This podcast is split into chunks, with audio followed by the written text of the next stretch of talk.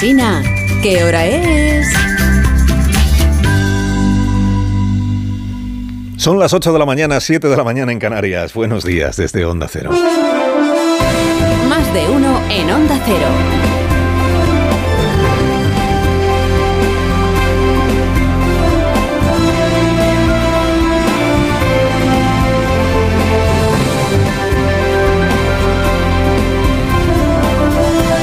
Tal? ¿Cómo están? Bienvenidos a una nueva mañana de radio. Iniciamos, iniciamos, estrenamos el 15 de enero de 2024, que es la víspera del día en el que en el Congreso de los Diputados va a empezar a alumbrarse un prodigio.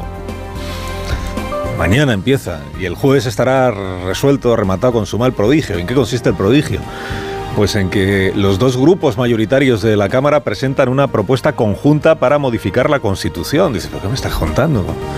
Los, los dos, sí, sí, el PP y el, y el PSOE que juntos suman creo que 258 diputados de 350 que tiene el Parlamento, ¿no? Promueven juntos y mañana se presenta en el, se registra la, propuesta y el jueves por el procedimiento de urgencia si nada cambia será aprobado. Eh, promueven juntos la reforma de la Constitución.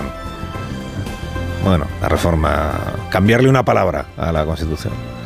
¿Para qué? Para que los discapacitados sean denominados así, discapacitados, en lugar de disminuidos, que es la palabra que consta todavía en la Constitución, porque en el 78 era la manera de referirse a las personas con discapacidades. Hoy el término disminuidos se percibe como peyorativo o como ofensivo, y ese es el motivo de que se quiera modificar. Bueno, el prodigio de que los dos grupos principales estén de acuerdo en cambiar algo de la Constitución se explica, como ustedes ven, en que no hay nadie que no aplauda el cambio de esta palabra, y que tanto la reforma que se va a hacer como el acuerdo que han alcanzado PP y PSOE se limita solo a esto, solo a lo de la palabra. Y, y aún así dices, tiene poco mérito. Bueno, tendrá poco mérito, pero les ha llevado meses, meses poner el huevo sobre esta cuestión. Por el riesgo, llamémoslo así, el riesgo que percibían algunos a que una propuesta de reforma, aunque sea solo de una palabra, pudieran aprovecharlo otros grupos parlamentarios para querer reformar otros artículos de la Constitución o cielos, otros artículos.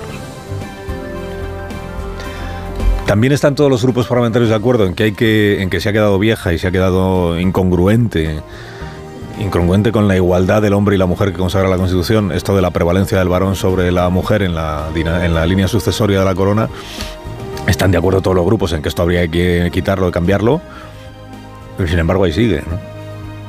Ni se ha cambiado todavía, mm, ha cumplido 18 años Leonor. ¿eh? Y este debate ya se planteó cuando nació Leonor.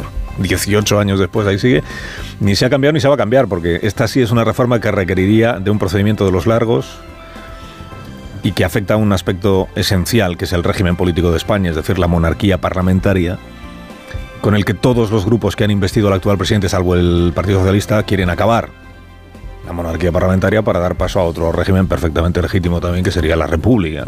La República. Bueno, pues iniciamos la semana en la que el Parlamento cambiará una palabra de la Constitución con esta revelación que hizo el presidente Sánchez en su entrevista de ayer con Pepa Bueno y Carlos Ecue en el diario El País. Lo del axioma. Hay un axioma que yo me, me aplico mucho en la política como también en la vida. La verdad de las cosas es la realidad. Escuchar al presidente hablar de la verdad siempre es, sugerente. Explicar lo que para él es la verdad, pues es aún más sugerente. La verdad es la realidad. La verdad de las cosas. Intentaron los entrevistadores a base de repreguntar. Intentaron que el presidente explicara qué competencias estatales en inmigración son las que ha aceptado delegar a la Generalitat de Cataluña. ¿Y por qué? O sea, ¿qué, ¿qué, le hace pensar al gobierno que es acertado delegar a un gobierno autonómico competencias que hoy son de la Administración Central. Lo intentaron, digo, lo intentaron, pero es que no hubo manera.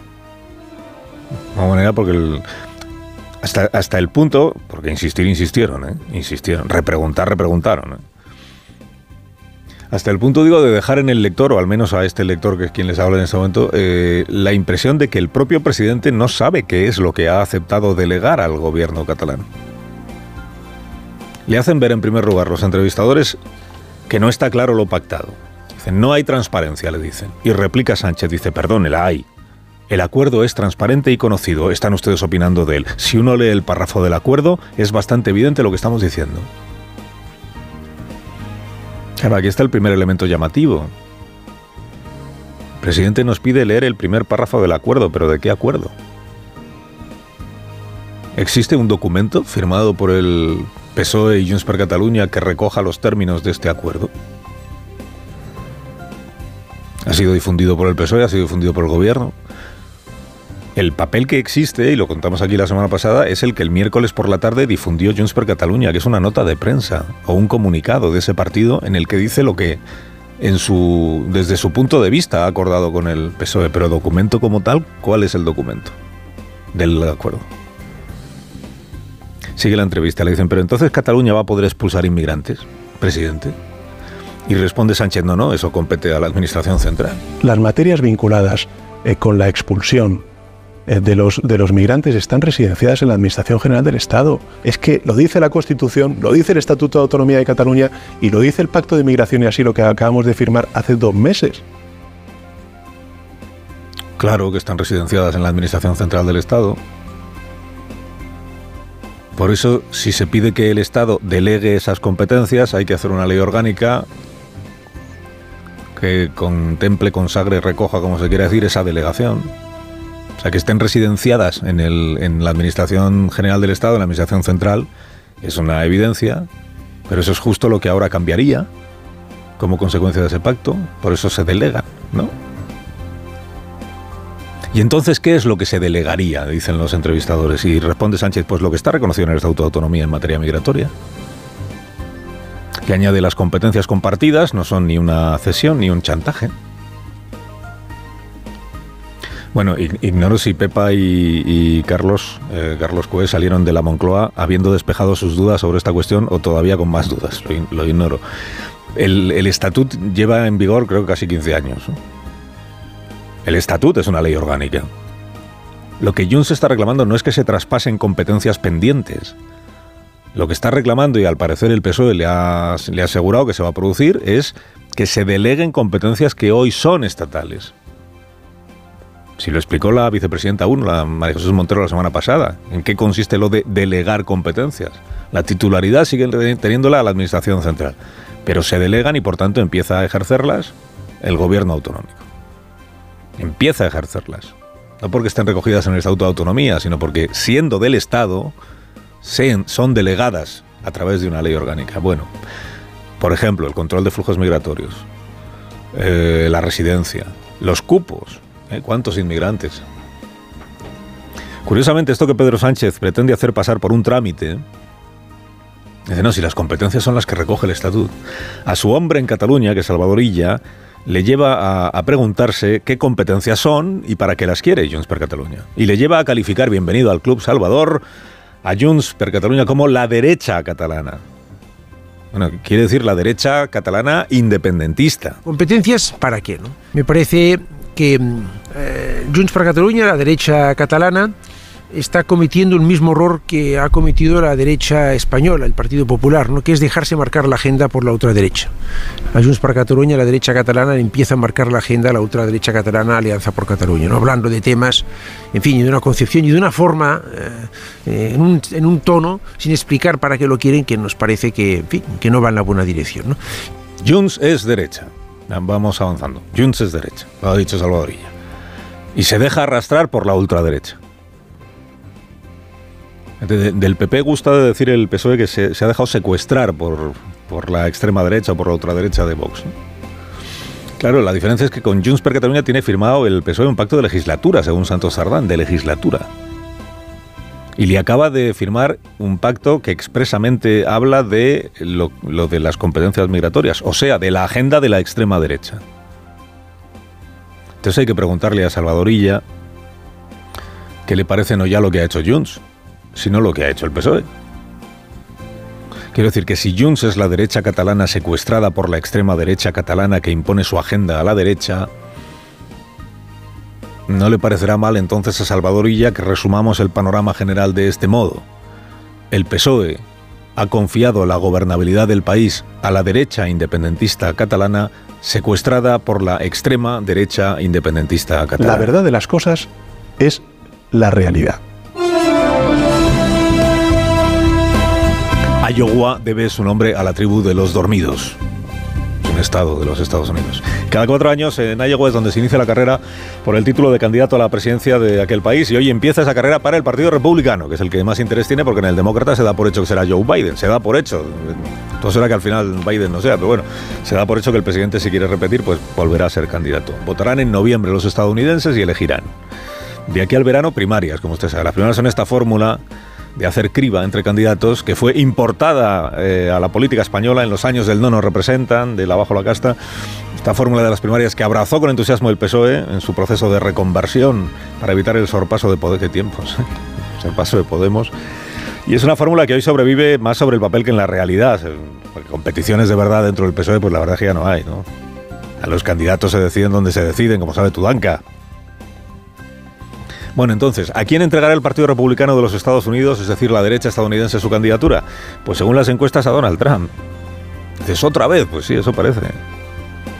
Dice especial lo de 2021. Sembrar la sospecha sobre el escrutinio. No reconocer al ganador, que fue Biden. Dejar hacer al grupo de fanáticos aquel que asaltó el Capitolio. Pues, pues eso dicen los sondeos, sí. Que entre los votantes del Partido Republicano, Trump es de largo el favorito. Las encuestas de la CBS, de la IBC, le atribuyen el 70% de las preferencias. Y muy por detrás, fíjate, del 70 al 14%, que está ahí el segundo, que es el señor De Santis. ¿Y por qué? Porque ven a Donald Trump más, más fuerte, más cualificado que los demás aspirantes. Dices, con causas judiciales y con un grado de aprobación durante su mandato del 40%, pues sí, sí, con causas judiciales. Aquella primera conclusión que sacamos aquí en la noche electoral del año 20 aquello de que el Partido Republicano tendría que emanciparse del trampismo, pues queda claro que no se cumplió. O sea, como tantas otras conclusiones que sacamos aquí en las noches electorales, aquí en este programa, quiero decir, que sacamos en las noches electorales y luego tú fíjate, tú fíjate. Pero las encuestas que se difundieron ayer, sobre todo, son desoladoras, ojo, para Biden, que perdería el pulso con Donald Trump, 48-50 le están dando, pero que lo perdería también con los otros aspirantes del Partido Republicano. Con DeSantis sería un 48-51, pero es que con la señora Haley, la mujer, la única mujer que aparece entre los aspirantes del Partido Republicano, con ella sería 45-53 a favor de ella. O sea, ella es mucho menos popular que Trump entre los republicanos, pero le sacaría más ventaja a Joe Biden en las presidenciales, hasta 8 puntos de ventaja. ¿eh? Es que el grado de aprobación de Biden hoy está entre el conjunto de los estadounidenses en el 33%, por debajo del que tenía Trump. El fundador del trumpismo tiene 77 años pero debe de verse él jovencísimo al lado de Biden, que tiene 81. Se llevan, se llevan cuatro, ¿eh? Bueno, le lleva a Biden cuatro a Trump. Digo, debe de verse jovencísimo porque le ha montado a Biden una campaña de descrédito burlándose de la Casa Blanca como si fuera una residencia de mayores. El edadismo y el trumpismo unidos. Ahora Trump sabe lo que hace. 75% de los estadounidenses creen que con 80 años se es demasiado mayor para aspirar a un segundo mandato. En noviembre sabremos. Si en caso de que Trump consiga ser candidato otra vez, los estadounidenses prefieren a un octogenario como Biden, con tal de que no vuelva a ser presidente, el del pelo naranja. Carlos Alsina, en Onda Cero.